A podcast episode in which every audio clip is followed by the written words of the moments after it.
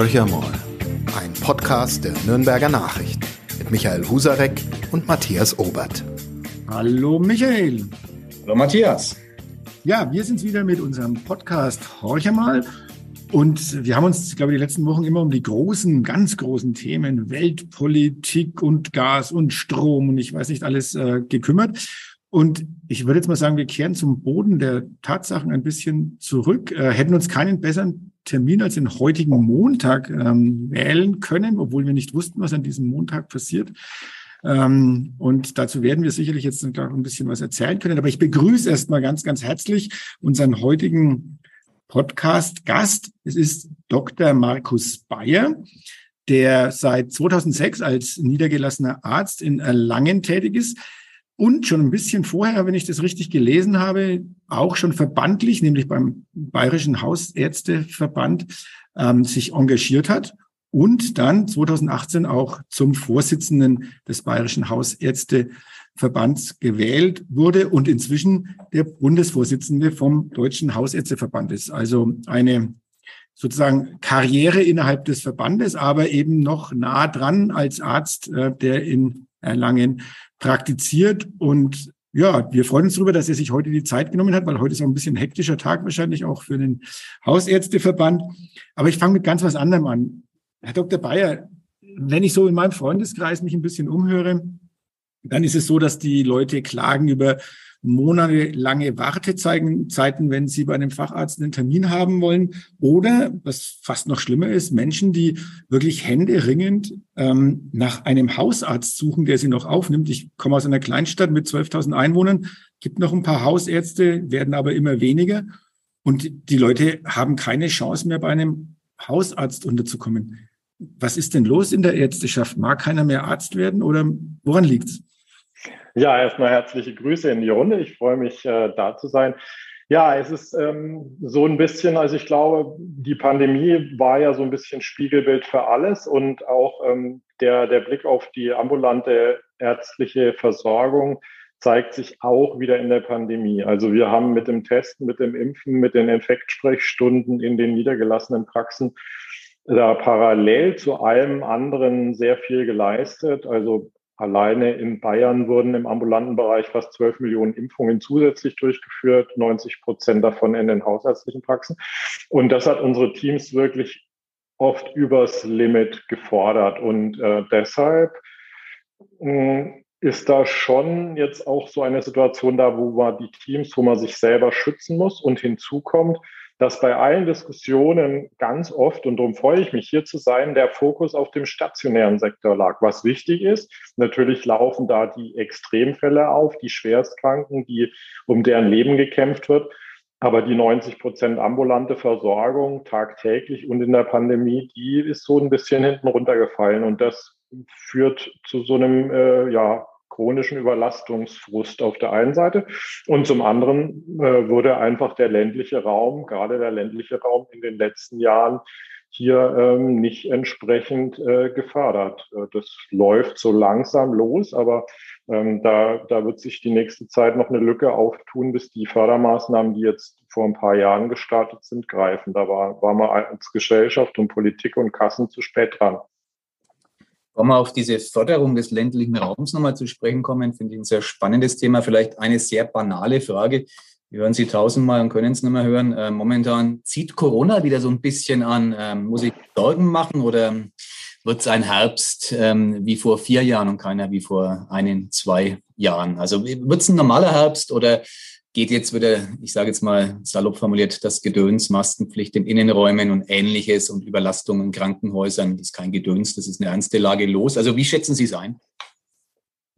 Also die Antwort ist natürlich nicht einfach und wenn man versuchen will, dem, was kommen wird, näher zu kommen, braucht man, glaube ich, schon einen extra Podcast.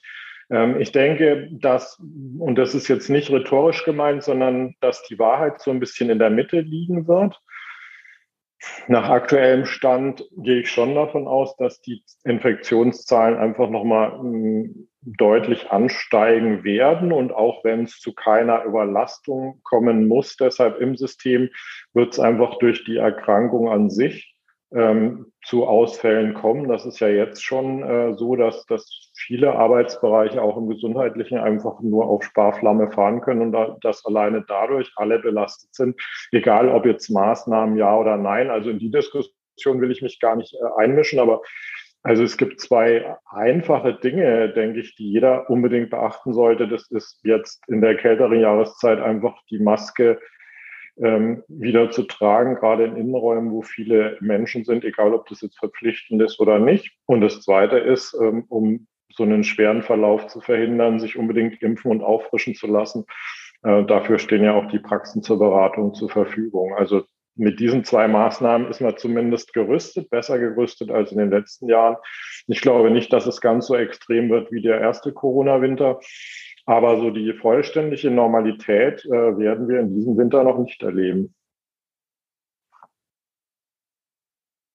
Hört sich jetzt noch nicht so spannend den Finger an. oben, genau. ja, ich habe den Finger gehoben, hört sich jetzt noch nicht so, so prickelnd an für den Winter, bleibt uns aber wahrscheinlich auch gar nichts anderes äh, übrig. Ähm, jetzt ist es aber so, dass ja viele Dinge ganz normal erstmal weiterlaufen und diese Maskenpflicht überhaupt nicht besteht. Also ganz konkret, wenn Sie jetzt in die Schulen reinschauen oder wenn Sie in die Hochschulen reingucken, äh, wenn Sie ja sich im öffentlichen Raum bewegen, bewegen, dann hat man nicht den Eindruck, dass das bei den Menschen schon angekommen ist. Haben Sie noch die Hoffnung, dass das bei den Menschen ankommt, dass sie wirklich das so wahrnehmen, dass sie sagen, ich muss mich erstmal selbst schützen, bevor der Arzt äh, an die Reihe kommt? Ähm, beziehungsweise was kann man tun, um da noch für mehr ja, Aufmerksamkeit zu sorgen? Also Risikokommunikation, das ist ja mittlerweile ein eigenes Fach in der Kommunikationswissenschaften und dem, wie man kommuniziert, ist jetzt nicht mein Schwerpunktthema. Ich denke schon, dass es einfach auch mit der Wahrnehmung und der Betroffenheit äh, zusammenhängt, dass dann Menschen auch merken, hoppla, jetzt nehmen die Infekte zu. Ich, und ich rede da jetzt auch von allen Infekten, will da gar nicht eindimensional sein. Ich erwarte ehrlich gesagt auch ein bisschen eine deutlich stärkere Grippe, also Influenza-Welle dieses Jahr. Auch andere Infekte sind auf dem Vormarsch. Das ist einerseits normal in Anführungszeichen und ich will das auch überhaupt nicht dramatisieren.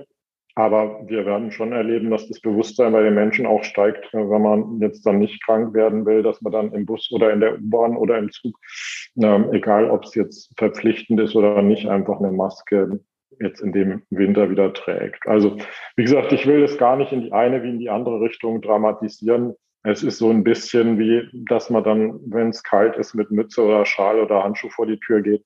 So ist es halt auch, wenn man sich dann Menschenmassen im Winter jetzt aussetzt in der Infektzeit. Wir haben gerade das schöne Stichwort Risikokommunikation genannt und auch wenn es nicht Ihr Spezialgebiet ist, unseres ist es ehrlich gesagt auch nicht. Dazu eine ganz banale Frage, auf die ich mich immer freue, wenn ich einen Arzt mir gegenüber sitzen habe. Sind Sie glücklich, dass ein Kollege von Ihnen äh, Bundesgesundheitsminister ist und macht er seinen Job gut? Ja, das ist eine schwierige Frage. Also ich bin ähm, schon froh, dass das jemand ist, der sich mit der wissenschaftliche Studien und wissenschaftliche Daten ähm, auswerten kann, lesen kann und auch interpretieren kann in seinen letzten Äußerungen war ich mir nicht so ganz sicher, ob er das selber in jedem Detail noch so konsequent äh, verfolgt. Also da hat man dann äh, schon das politisch Getriebene aus unterschiedlichen Konstellationen gemerkt. Das finde ich fast ein bisschen schade für ihn, dass er da die, die Linie, die er mal hatte, verlassen muss. Also jetzt gar nicht inhaltlich, sondern einfach von, von der Sichtweise auf die Dinge. Ja, und es ist ein ärztlicher Kollege, aber was uns schon fehlt, das muss ich sagen, an so einem Protesttag wie heute, wir erleben halt, dass, dass viele Menschen im Gesundheitssystem äh, unterwegs sind, die eben von der Arbeit in den Praxen keine Ahnung haben. Und äh, da findet nun mal, ja, also fast 90 Prozent aller Gesundheitsprobleme eines Tages in Deutschland werden in den Praxen gelöst, in den hausärztlichen und in den fachärztlichen Praxen. Und ähm, davon ähm, da haben die allerwenigstens eine Ahnung und das merkt man eben dann, wenn so Maßnahmenpakete geschnürt werden, dass es eigentlich an der Versorgungsrealität der Praxen vorbeigeht und damit aber auch an der Versorgungsrealität der Menschen, was Sie ja jetzt auch gerade geschildert haben, dass die Realität ähm, dann in Bad Windsheim vor Ort eine ganz andere ist als in Berlin im Bundestag oder in der Kassenzentrale. Dann lassen Sie uns doch mal auf ganz konkret auf den heutigen Tag eingehen. Also von acht bis zehn Uhr waren viele bayerischen äh, Praxen geschlossen. Äh, Kassenärztliche Vereinigung hat, hat dazu aufgerufen, Ihr Verband hat es äh, mit unterstützt. Um was geht's denn konkret? Also so hin, im Hinterkopf bleibt ein bisschen kleben, Lauterbach will 17 Milliarden einsparen, aber was, was ist genau der Grund, wo Sie sagen, ähm, jetzt ist mal wieder die Grenze erreicht und wir, wir können uns das nicht so bieten lassen? Also es geht um viele Detailpunkte, auf die wir einzeln eingehen können, aber im Prinzip geht es um zwei Dinge. Das eine ist Verlässlichkeit und das andere ist Respekt. Also ähm, die Politik hat in einem Gesetz vor drei Jahren auf den Weg gebracht, dass eben die, die Betreuung von neu in eine Praxis kommende Patienten gefördert werden, dass, dass einfach auch mehr Menschen wieder schneller Termine bekommen. Und darauf haben sich die Praxen eingestellt und äh, dieses Versprechen ähm, im Prinzip wurde nach drei Jahren schon gebrochen. Und das ist das eine, also dass, dass, dass es keine Planungssicherheit mehr gibt das kennen viele. Da kann man auch sagen, ja, das ist halt in der Zeit so. Aber es macht es halt nicht besser, wenn, wenn dieser Verlässlichkeitsbruch auch noch hausgemacht ist. Und das Zweite ist das Thema Respekt, wo einfach die Praxen jetzt erleben, die Preise steigen, ähm, die Lohnkosten steigen. Wir haben in der Pandemie unheimliches Überstunden vor uns äh, hergeschoben. Unsere Teams, unsere MFAs, also unsere medizinischen Fachangestellten, haben enormes geleistet. Und so eine Form von Anerkennung kam nicht. Und jetzt kommen sogar dann auch noch Kürzungsmaßnahmen und Kassen, die uns Nullrunden über Jahre verordnen wollen. Und das ist einfach was, wo, wo jeglicher Respekt vor der Leistung der Praxen und der Teams äh, fehlt. Und das macht dann natürlich ärgerlich, zornig. Und so entstehen solche gemeinsamen Protesttage. Da würde ich gern mal unmittelbar einhaken bediene jetzt mal ein Vorurteil. Ich tue es bewusst, weil mich Ihre Antwort darauf ähm, interessiert. Mein Gott, die Ärzte sind doch Spitzenverdiener, so höre ich immer, die sollen sich mal jetzt so haben, sollen ihren Teams ein bisschen mehr Kohle geben und ähm, selber etwas weniger am Ende des Jahres aufs eigene Konto verbuchen. Irgendwas dran an dem Vorurteil oder ist es, entbehrt jeder Grundlage? Na, da ist, da ist nicht viel dran. Und zwar deshalb, weil leider, klar, es gibt diesen Spruch, traue keinen Statistiken, die du nicht selber gefälscht hast. Aber der Hauptpunkt in der Diskussion, das haben wir letzte Woche wieder erlebt, ist, dass der Gewinn pro Kopf, also pro Arzt und Ärztin Kopf, ähm, als unser äh, Netto- oder Bruttoeinnahme gerechnet wird. Und das ist nicht so. Also ich muss ja von, von dem Gewinn einer Praxis noch ganz viel mehr zahlen. Ich bin ja da Unternehmer, wie in einem Unternehmen auch.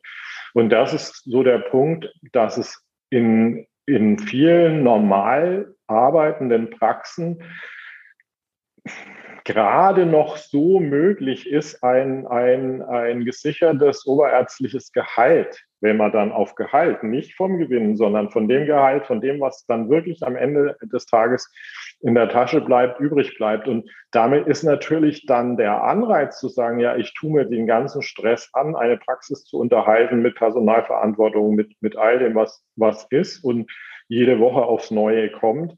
Ähm, wenn ich damit äh, keinen Cent mehr bekomme, als wenn ich mich irgendwo anstellen lasse. Und das ist, darum geht's. Und da wird halt sehr viel, wie gesagt, mit Praxisgewinnen gearbeitet, den haben wir aber nie auf unserem Konto oder für uns, sondern davon geht noch ganz viel ab. Und es liegt mir fern zu jammern. Ich bin froh um diesen Beruf und ich, wir, wir können davon alle auch noch leben. Aber ähm, wir reden ja hier von Zukunftssicherung. Alles, was die Gesellschaft will, bedeutet Mehrarbeit. Und ähm, das muss aber dann irgendwie auch so sein, dass wir dann unsere Teams und uns selber auch dafür bezahlen können. Also das ist irgendwie im Moment sieht es eher aus, dass wir mehr arbeiten sollen und dafür weniger bekommen. Und ich glaube, das ist jedem klar, dass das einfach eine inakzeptable Situation ist, wenn man eh schon 40, 50, manche 60 Stunden die Woche arbeitet. Können Sie da vielleicht mal den, den Connect schaffen zu diesem ländlichen Raum? Warum ist der ländliche Raum, der ja mehr unter Ärztemangel leidet, unter Hausärztemangel als jetzt die, die urbanen Zentren.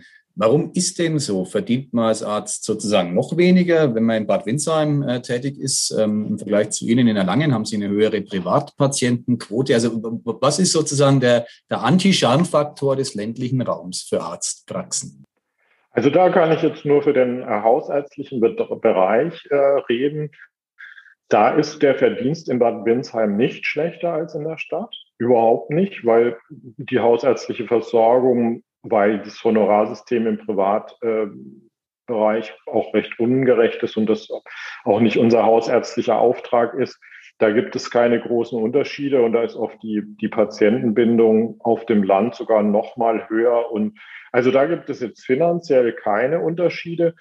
Es ist so ein bisschen so, dass äh, die jungen Kolleginnen und Kollegen dann doch in den Unistädten hängen bleiben, ein bisschen, wenn sie nicht äh, vom Land kommen. Da gibt's aber tolle Programme, die wir auch unterstützen über unsere Stiftung, über das Staatsministerium, über das Kompetenzzentrum Weiterbildung, also dass die Leute mehr in den landlichen Raum kommen. Also dieser Klebeeffekt muss sein.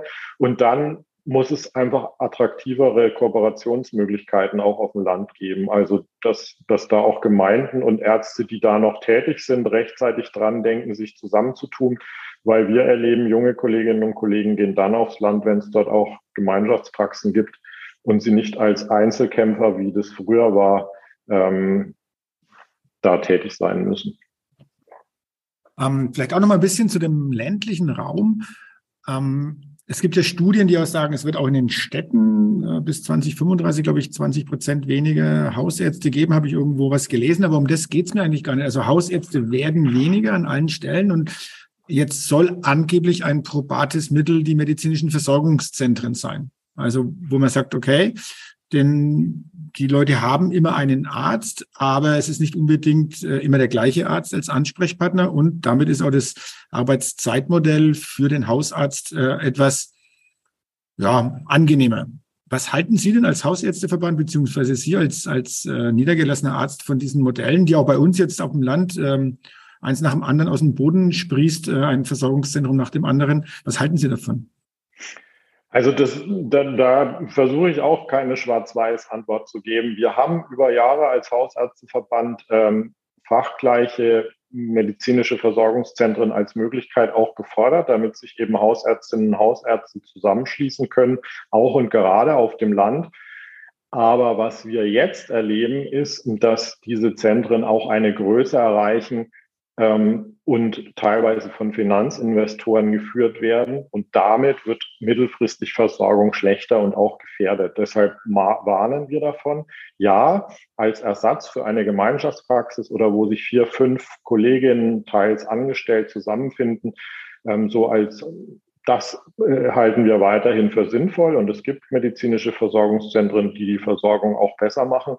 Aber die Entwicklung, die wir jetzt erleben, dass da teilweise 40, 50 äh, Kolleginnen und Kollegen unter einem Dach von einem Investor äh, getragen äh, Versorgung leisten und dann sehr selektiv in einen Bereich der Kommerzialisierung gehen. Und das ist das, große Problem, wenn, wenn das ein Unternehmen wird, wo nicht der einzelne Mensch durch persönliche Arzt-Patient-Beziehungen im Mittelpunkt steht, sondern wenn es darum geht, möglichst viele Leute da durchzuschleusen und denen vielleicht nebenher noch dieses und jenes zu verkaufen, dann wird's echt gruselig und davor warnen wir. Also als Kooperationsform für den Nachwuchs in gewisser Größe vor Ort ja, aber als System äh, überall aus dem Boden sprießend, groß in Investorenhallen, ist es eine echte Bedrohung äh, und zwar eine größere Bedrohung als jetzt mal eine Mangelsituation und hier und da, weil sich dann ärztliche Versorgung insgesamt äh, verschlechtern. Ja, auch nochmal eine tatsächlich nur leicht provokante Nachfrage, weil es viele Menschen ja so empfinden. Ist es wirklich so, dass unser normales ärztliches System, Sie haben das gerade so schön beschrieben, diese enge Patienten-Arzt-Beziehung, noch so intakt ist oder kommt sich mancher Patient äh, nicht manchmal ohnehin so vor, dass er relativ schnell wieder sozusagen aus der Praxis ähm, hinaus komplementiert werden soll, weil eben das Wartezimmer schon voll ist? Also glauben Sie tatsächlich, dass der Finanzinvestor das Böse ist, Stichwort MVZ, oder dass nicht einfach ähm, generell eine Überlast schon so vorhanden ist, dass Sie jetzt als Arzt gar nicht mehr die nötige Zeit hätten, die der Patient für sich reklamiert? Das ist ja immer unterschiedlich, dass Sie als Arzt sagen, okay, äh, ich bin mit dir durch, lieber Patient, ist das eine, aber viele Patienten haben ja nochmal Nachfragebedarf und ja. die klagen ja wirklich ähm, virulent, dass dem nicht ähm, Rechnung getragen werden kann. Da haben sie ja gar nicht die Zeit dazu. Also das ist Systemfehler oder tatsächlich der Finanzinvestor, der es nochmal verschärfen würde? Ja, also da, da sind unterschiedliche Sachen. Also fange ich mal mit dem Finanzinvestor an. Da macht es natürlich schon einen Unterschied, ob Sie in einem Zentrum sind, das so groß ist, wo Sie jedes Mal jemand anders äh, sehen oder wo dann auch nebenher noch diese oder jene unsinnige Untersuchung oder dieses und jenes Geschäft abgewickelt ist, wo dann auf mehreren Ebenen einfach gar kein Vertrauen mehr da ist. Ich, wenn jetzt Montag äh, die Hütte voll habe und da kommt ein Patient, der hat sich auf ein längeres Gespräch mit mir gefreut und es geht dann nicht, dann hat er trotzdem die Gewissheit, dass er das nächste Mal, auch wenn er dann wieder warten muss, äh, wieder mit mir redet. Und auch in dieser Entschuldigung, es tut mir leid, heute habe ich nicht Zeit, da liegt ja auch schon eine Beziehungskomponente. Also wir haben doch alle in Beziehungen eigentlich zu wenig Zeit, die uns wichtig sind. Aber diese Wichtigkeit ist auch in diesem keine Zeit haben spürbar. Das ist aber in dieser Finanzinvestor-Geschichte gar nicht mehr der Fall. Ja. Da wird man einfach äh, durchgeschleust. Ähm, grundsätzlich ähm, muss man aber dieses Thema, das Sie ansprechen, schon hingehen. Und da machen wir als auch als Verband auch Vorschläge. Die gibt es auch schon, dass man unser ganzes Honorarsystem umstellen muss. Ähm, jetzt ist es so, wenn ich für die, für die Vergütung eines chronisch erkrankten Menschen muss ich den Minimum achtmal im Jahr sehen. Bei manchen Menschen ist es nötig, manche sehe ich auch 20 Mal im Jahr. Aber es gibt auch Menschen, die mit ihrem Bluthochdruck oder mit ihrem Blutzucker dann gut eingestellt sind, die eigentlich nicht achtmal im Jahr kommen müssten. Und ähm, das wird aber gar nicht in dem System äh, so angereizt. Also eine möglichst gute Behandlung und sich dann Zeit nehmen, wenn der Patient ein Problem hat, ist äh, gar nicht Teil des Systems. Das war etwas, was auch heute der Kollege Ritter, der bei dem Protesttag gesprochen hat, nochmal ganz klar deutlich gemacht hat, wir brauchen auch viel mehr kontaktabhängige Pauschalen dafür, dass wir da sind und die Zeit dann für die Menschen, die es ganz dringend brauchen. Also das System ähm, macht sich die Termine gerade auch selber knapp.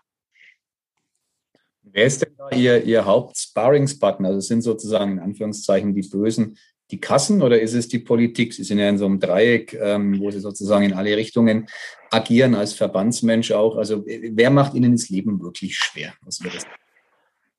Also es ist ein bisschen, äh, sage ich mal, die Mutlosigkeit. Also ich will da gar nicht so Vorwürfe machen, zu sagen, ja, da gibt es jetzt die Guten und die Bösen. So ist es nicht, sondern ich erlebe, wir, wir verhandeln das teilweise mit der Politik, teilweise mit den Krankenkassen.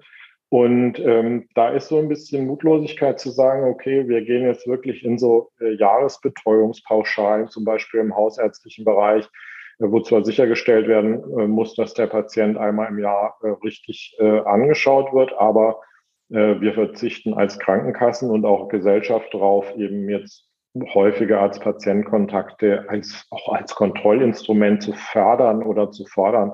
Also wie gesagt, das sind sowohl Politik als auch Krankenkassen, die da recht äh, mutlos sind. Und äh, das Schwierige hm, in meinem Erleben ist, dass in so einer Sparsituation, die ja objektiv so ist, dass die Mutlosigkeit dann noch zunimmt, ja. Dass man sagt, ja, wir können euch jetzt aber nicht Geld geben, damit ihr einmal im Jahr einen Patienten seht und das kriegt ihr dann fürs ganze Jahr. Ja, es ist aber gar nicht zu sehen, dass man eigentlich das ein, ein wichtiger Struktureffekt ist jetzt von diesem, also dieses System so wie wir das jetzt in Deutschland haben, es gibt es nirgends auf der Welt, äh, dass, dass man quartalsweise chronisch Erkrankte mindestens zweimal sehen muss. Das kann eine Qualität sein, aber im Moment ist es halt auch einfach eine Bremse und es traut sich keiner, das anzupacken. Ich will auch noch mal ein bisschen nachhaken. Es ist ja auch ein Vorwurf immer wieder an die ähm, Ärzteschaft, dass es nicht transparent genug ist, für was wird eigentlich verrechnet? Was kostet mich eigentlich, jetzt wenn ich ganz normal äh, gesetzlich krankenversichert bin, was kostet mich eigentlich welche Leistung des Arztes? Ist das nicht auch ein Grund, ähm, dass die Diskussion manchmal etwas schwierig macht, weil ja der Kollege Husarek hat es gerade angesprochen, ein bisschen so im Hintergrund wabbert ja immer noch mit, die Ärzte verdienen gut, verdienen überdurchschnittlich viel. Ähm, wenn ein Patient auf seiner Rechnung sehen würde, äh, was eigentlich ein Arzt abrechnen kann, würde sich doch vielleicht auch einiges, sage ich mal, am, am Gedankengut ändern, weil die Summen sind ja häufig sehr, sehr überschaubar, die Sie dann letztendlich abrechnen können beim Patienten, aber man sieht es leider nicht. Ähm, das ist einerseits richtig, dass uns das ähm, allen helfen würde, wenn das mal auf so den einzelnen Menschen runtergebrochen würde, was wir so für eine Behandlung in drei Monaten bekommen. Da haben Sie völlig recht. Diese Patientenquittung-Möglichkeit, die gibt es meiner Kenntnis nach schon, aber die ist natürlich auch mit zusätzlicher Bürokratie verbunden, ja, weil man kann jetzt sagen, die Intransparenz des Systems transparent zu machen, ist ein Ziel, ja, da gebe ich Ihnen recht, aber es hm, wird dann zusätzliche sozusagen Bürokratie im Hintergrund bedürfen, um das auszuweisen, weil das System eben schon relativ pauschal ist. Aber ja, also ich kann dazu nur sagen, dass im hausärztlichen Bereich im, in der Regel so die Honorierung im Durchschnitt bei 60, 70 Euro äh, pro drei Monate, also 20 bis ja, 25 Euro im Monat äh, hausärztliche Betreuung. Das ist sicher eine Mischkalkulation. Da ist auch der dabei, der mal kurz ein Rezept abholt. Aber äh, jeder, der mal mehr Leistung in Anspruch genommen hat, mehrfach da sein musste wegen Wunden oder Hausbesuchen oder so, dem wird klar sein, dass das irgendwie keine Monstersummen sind und jeder Schlüsseldienst, äh, den man braucht, äh, ein Vielfaches davon für einmal kommen in Anspruch nimmt. Also von daher ja, haben Sie recht. Ich weiß, dass es praktisch zusätzliche Bürokratie bedeuten würde. Im Prinzip würde es aber um das Bewusstsein gehen. Ähm, und da könnten Kassen schon mitwirken, das mal einfach pro Patient und Arztgruppe auszuweisen. Aber das machen sie nicht, weil sie dann wüssten, dass die Honorarverhandlungen anders ausfallen würden, wenn klar werden würde, dass es für so manchen Hausbesuch nur 20, 30 Euro gibt und so weiter und so fort. Also das sind ähm, Dinge, die schön wären, wenn sie transparenter wären. So will ich sagen. Ich war vor 20 Jahren mal Sozialpolitik-Experte in diesem Medienhaus in der Politikredaktion, habe das meiste vergessen, aber irgendwie habe ich immer wieder ein Aha-Erlebnis. Es wird permanent eine Reform der GKV, gesetzlichen Krankenversicherung, gefordert, genauso wie eine Rentenversicherungsreform seit Jahrzehnten auf dem Tisch liegt als Forderung, aber es wird nichts getan. Also wo liegt die Schwierigkeit, wirklich ein System zu verbessern, zu verändern? Wenn Sie jetzt sozusagen die grüne Wiese vor sich hätten als Hausärzte, Verbandschef, ähm, was müsste fundamental anders werden? Was wäre wär Ihr Wunsch, um gelassener in die Zukunft blicken zu können? Ja, also äh, bei, was den hausärztlichen Bereich betrifft, ist schon die Förderung der hausarztzentrierten Versorgung, der Hausarztverträge. Da hat die Politik reagiert. Das gibt es ähm, seit ähm, einiger Zeit und hier sind auch in Bayern 1,3 Millionen Versicherte eingeschrieben in diese Hausarztverträge. Das kann man den Menschen sagen. Fragt bei eurem Hausarzt, äh, Hausärztin nach. Hier kann man auch mehrere sinnvollere Versorgungsprojekte aufsetzen. Also das ist so ein Punkt, ähm, den ich durchaus als positiv sehen würde. Und diesen Weg würden wir jetzt als Hausärzteverband natürlich weitergehen, zu sagen, Erster Ansprechpartner, erste Ansprechpartnerin ist die hausärztliche Praxis und von dahin wird weiter überwiesen. Ähm, und dadurch ähm, müssten dann aber auch die fachärztlichen Kollegen viel mehr Anreize bekommen, dann auch die Menschen, ähm, die dann überwiesen werden, dann auch zu guten und fairen Bedingungen weiterversorgen zu können. Und daran krankt so. Also eigentlich wäre es gar nicht so schwer zu sagen, ich habe ein geregeltes System und ähm, an jeder Stelle werden ein bisschen Arzt-Patient-Kontakte reduziert und die, die stattfinden, werden aber besser bezahlt.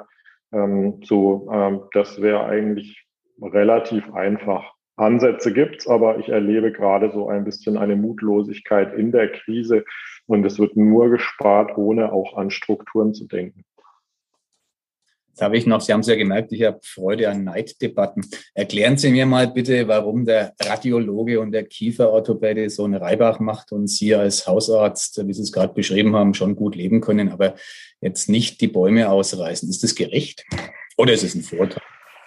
Ach, ich bin da, da ich ein von Grund auf glücklicher Mensch bin, habe ich da jetzt auch kein Problem damit. Also ich, wenn ich Radiologe hätte werden wollen, wäre ich das auch geworden. Und äh, wie gesagt, man muss da auch ein bisschen aufpassen. Auch da geht es um Gewinne und äh, wie viel die am Ende in der Tasche haben, weiß ich nicht. Das ist auch gar nicht äh, so wichtig. Was aber schon wichtig ist, und das ist das, was Sie ansprechen, dass wir schon in den letzten Jahren diese Gerätemedizin, Diagnostik ähm, aufgewertet haben und das Gespräch sowohl in der privaten äh, Gebührenordnung als auch in der der gesetzlichen Krankenkasse begrenzt ist oder nicht entsprechend honoriert wird. Und darum werden Sie, wenn Sie so Einkommensstatistiken haben, immer die sprechende Medizinfächer, Kinder-, Jugendärzte, Neurologen, Psychiater, hausärztlichen Bereich immer relativ weit hinten äh, finden. Und dort, wo es um Operationen und äh, Diagnostik geht, eher weiter vorne. Das, äh, das ist eine Entscheidung, die die Gesellschaft mal getroffen hat, dass das gefördert wird. Und dazu, dadurch haben wir auch Innovationen sicher bekommen. Aber in der sprechenden Medizin müsste schon jetzt äh, nachgezogen werden. Die sprechende Medizin, das wäre so für mich noch ein Punkt, der, der mich interessiert, ob ich da sozusagen die eigene Erfahrung pass pro toto setze. Als ich ein Kind war, kam immer ein Arzt zu mir und hat nach mir geguckt Nachdem ich sechs Kinder habe, habe ich die Situation, dass ein Arzt zu mir nach Hause kommt, eigentlich nie erlebt. Da hieß es immer, nee, Hausbesuche machen wir nicht. Also ähm, ist das ein Auslaufmodell, der klassische Hausbesuch, oder ist das jetzt eine persönliche ähm, Erfahrung, die ich da mache? Nein, also es ist so, dass, dass der Hausbesuch, äh, Sie haben das vorhin angesprochen mit den, mit den Wartezeiten und finden wir überhaupt noch hausärztliche Versorgung.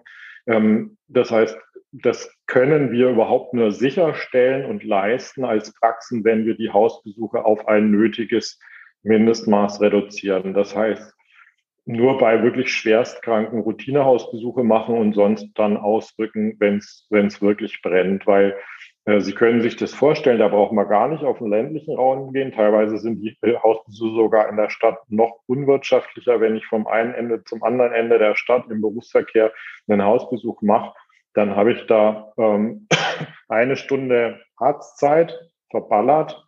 Ähm, für den Patienten war es sicher wichtig und richtig, aber wirtschaftlich eine Vollkatastrophe und letztlich für die Menschen, die in der Praxis in der Stunde warten, weil niemand ärztlicherseits da ist, ist es auch nicht schön. Also von daher der, der Hausbesuch ist wichtig. Wir werden auch dazu fordern, dass der wieder aufgewertet wird. Aber ähm, Hausbesuche müssen trotzdem auf ein nötiges äh, Mindestmaß reduziert werden für Notfälle, für echte Notfälle, für Schwerstkranke, für Sterbende. Da gehört der Hausbesuch hin. Aber Routinehausbesuche ähm, sind einfach nicht, nicht sinnvoll für die Gesellschaft kurzen Blick in die nähere Zukunft ähm, werfen. Sie haben heute den Protesttag gehabt. Ähm, wie geht's denn jetzt weiter? Wie weit wollen Sie Ihren Protest treiben? Ähm, wann würde für Sie der Punkt erreicht sein, wo Sie sagen, ah, nee, die nächsten Schritte können wir nicht ge gehen? Äh, ich sage es mal andersrum, der Gesundheitsminister Lauterbach ist ja auch dafür bekannt, dass er ein bisschen hartleibig sein kann. Also glauben Sie überhaupt dran, dass Sie mit Ihren Protesten was bewegen können? Und wenn ja, wie schnell glauben Sie, dass das vonstatten geht? Also ich denke schon, dass man einen langen Atem braucht, äh, dass die allgemein schwierige Situation, in der sich die Gesellschaft, in der sich die Welt, in der sich Europa befindet, jetzt nicht äh, dafür angetan sind, dass jetzt alle Welt sofort Verständnis für protestierende Ärztinnen und Ärzte hat. Äh, ich denke, so sollte man sich auch äh, nicht aufführen, in Anführungszeichen. Aber wir werden nicht nachlassen. Wir werden die, die Gesetzgebungsverfahren der nächsten Wochen sehr genau ähm, beobachten.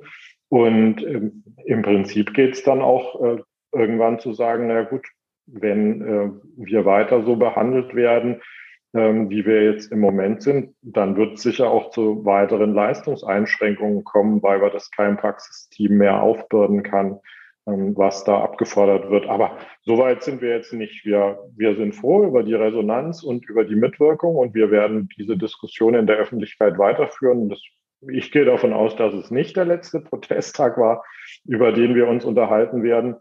Aber ähm, ja, schauen wir mal, was, was die nächsten Wochen so bringen.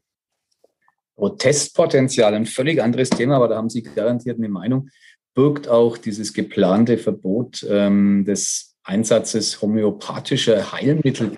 Da gibt es ja zwei Lager. Ein ganz großes, das sagt, es Humbug, wissenschaftlich nicht erwiesen. Ein kleineres, das sehr davon überzeugt ist, dass es okay ist. Es gibt ja auch innerhalb ihrer Kollegenschaft durchaus äh, Mediziner, die sagen, ja mein Gott, äh, warum nicht? Es gibt andere, die es strikt ablehnen. Lauterbach ist sehr entschieden und entschlossen. Ist das ein richtiger Schritt, also aus Ihrer Sicht, aus Ihrer Verbandsperspektive?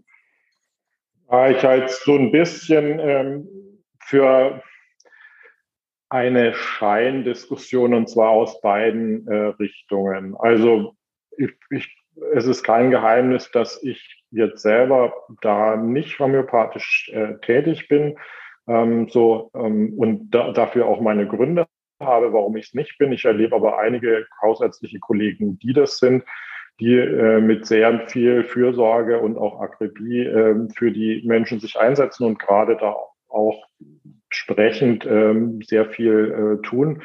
Ähm, inwieweit das jetzt Leistung der gesetzlichen Krankenkasse sein soll oder nicht, da bin ich ehrlich gesagt relativ leidenschaftslos, würde ich auch sagen. Äh, ist, auch wenn es im Einzelfall vielleicht wichtig ist, jetzt äh, eine Leistung, den Heilpraktiker oder Heilpraktikerin zahlt man auch selber. Aber die Größe der Diskussion sowohl von den Homöopathie-Gegnerinnen als auch äh, von Lauterbach als auch von den Befürwortern geht an den Grundproblemen eigentlich vorbei. Also man sollte diese Diskussion, finde ich, nicht größer machen, als sie ist. Also weder mit der, mit der Bezahlung noch Nichtbezahlung von Homöopathie ist irgendeins der grundlegenden äh, Probleme, über die wir ja jetzt in dem Podcast schon gesprochen haben, gelöst. Also das sind so Scheindiskussionen, in die man sich wunderbar emotional abarbeiten kann. Jeder hat dann eine Meinung dazu. Aber helfen tut's uns nicht. Also ich würde dieses Thema jetzt von meiner Seite nie, ich wollte jetzt nicht komplett ausweichen, aber ich würde es nie ansprechen, weil es äh, dem, dem Kern unserer Probleme nicht nahe kommt, weder von der einen noch von der anderen Seite. Ich würde noch, es zu der schwierigsten Frage wahrscheinlich für einen ähm, Hausarzt und für viele andere Menschen auch kommt, ähm, da geht es dann nämlich noch mal ein bisschen um den ersten FC Nürnberg. Ich bereite Sie schon mal jetzt ganz dezent darauf vor. aber ich habe vorher noch mal äh, eine Frage, auch ganz egoistisch, ähm, als auf dem Lande Lebender. Äh, Sie haben es vorhin ein bisschen angesprochen, es sind ja etliche Programme aufgelegt, äh, um auch diesen Zuzug auf dem Land attraktiver zu machen. Hand aufs Herz, glauben Sie tatsächlich daran, dass mit diesen Maßnahmen viele Ärzte aufs Land zurückkehren werden? Und falls Sie daran glauben, was Sie vielleicht auch als Verbandsvorsitzender tun müssen, wie lange wird es denn da noch dauern, bis wir das wirklich eine spürbare Ver Veränderung ähm, beziehungsweise Verbesserung auf dem Land zu sehen bekommen? Also wir sehen durch die Förderprogramme in der Allgemeinmedizin, Landarztquote, Projekte der Universitäten, des Staatsministeriums, auch von uns als Verband, dass das funktioniert, dass es noch zu langsam ist. Von daher werden wir sicher in den nächsten, ja, also ist immer schwierig, sich auf was festzunageln, aber ich würde sagen, in den nächsten fünf bis acht Jahren werden wir schon noch ein weiteres Abnehmen erleben, aber danach wird es auch wieder ähm, vorangehen. Und ein wichtiger Punkt ist aber auch, dass, dass Kommunen da einfach mit den Praxen, die jetzt vor Ort sind, gemeinsam aktiv werden.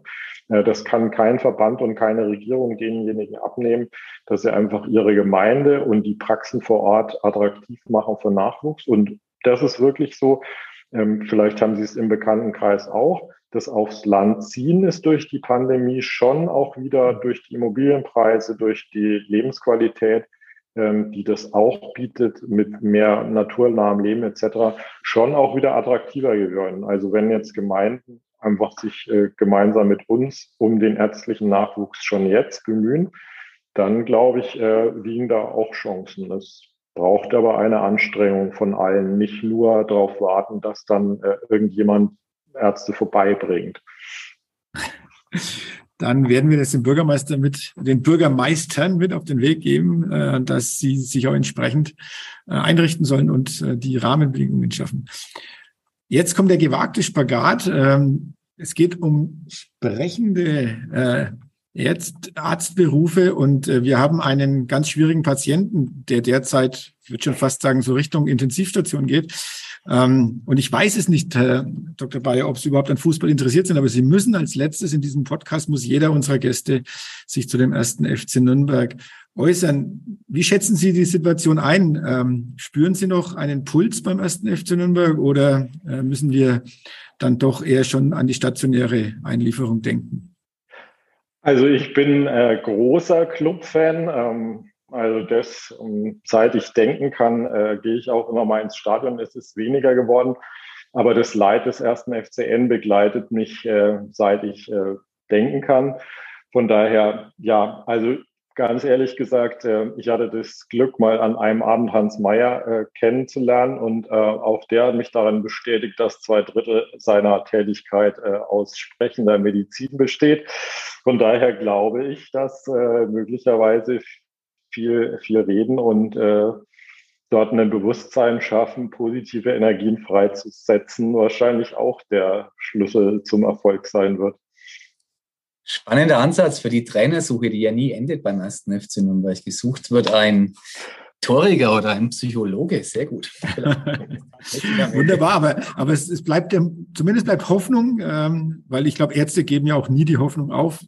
Insofern hoffen wir das Beste für unseren ruhmreichen Club. Und wir sagen vielen, vielen Dank ähm, für den spannenden Austausch, für die Diskussion und auch für die, ja, die durchaus provokanten Fragen, die wir Ihnen stellen konnten. Und Sie haben es angekündigt, es wird wahrscheinlich nicht der letzte Protesttag sein und deshalb vielleicht auch nicht der letzte Podcast, den wir mit Ihnen aufnehmen, weil auch die Ärzte werden in den nächsten Monaten und Jahren sicherlich ein Thema bleibende Ärzteschaft und wir sind auch sehr gespannt, was sich in dem Bereich tut. Also vielen Dank erstmal und eine gute Zeit.